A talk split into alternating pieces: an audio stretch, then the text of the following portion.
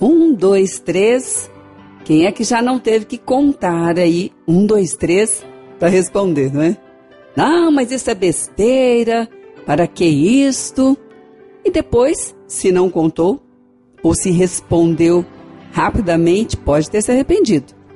E olha que nesta hora ter que voltar atrás, as palavras ficam no ar, elas ecoam, elas vão onde a gente nem imagina. Porque aquela pessoa que ouviu, por onde ela andar, aquela palavra fica ali. Bom, então, e se a gente contar um, dois, três, orando? Olha, faz toda a diferença. Sim, porque a palavra diz que, antes de tudo, estejam as vossas orações. Ah, mas a oração relâmpago, de que vai adiantar? Oração é oração.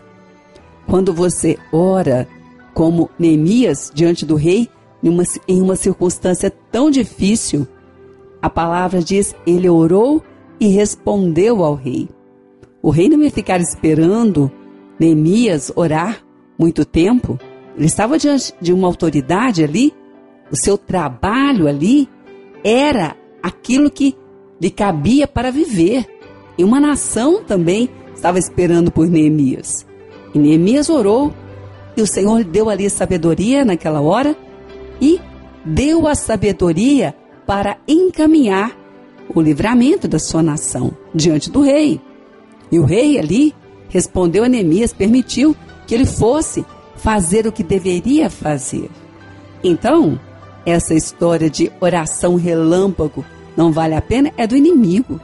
Porque a oração deve estar antes de tudo, inclusive daquela resposta que tem que ser dada na hora.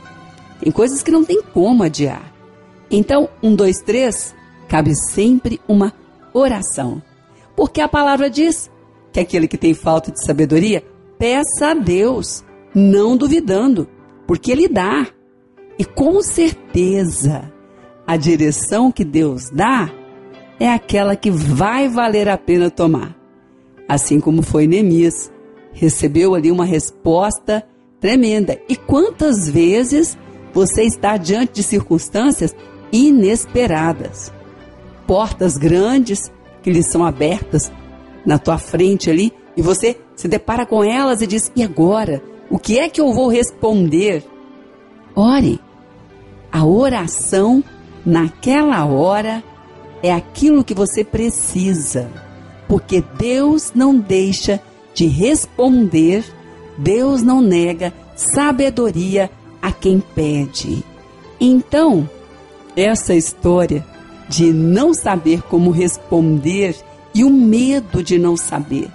Bom, aí então, se você já sabe de onde pode vir algo assim, um pedido, uma pergunta, uma oportunidade, prepare-se dentro daquilo que você pode se preparar. Mas não se esqueça, se não der tempo, se a pergunta vier antes, se a oportunidade vier antes, ou se vier após o preparo, a oração relâmpago, que alguns dizem, é poderosa porque Deus é aquele que faz todas as coisas acontecerem. E o senhorio que está na mão de Deus, para aquele que busca Deus, ele usa para, naquela hora, dar autoridade àquele que o invoca. Então, antes de tudo, esteja a sua oração. Mesmo quando você achar que uma oração relâmpago pode não adiantar, ore, porque vai adiantar. Deus não nega sabedoria quem pede, não nega um lugar, o caminho, o modo para quem busca. Deus não deixa de dar aquele que pede.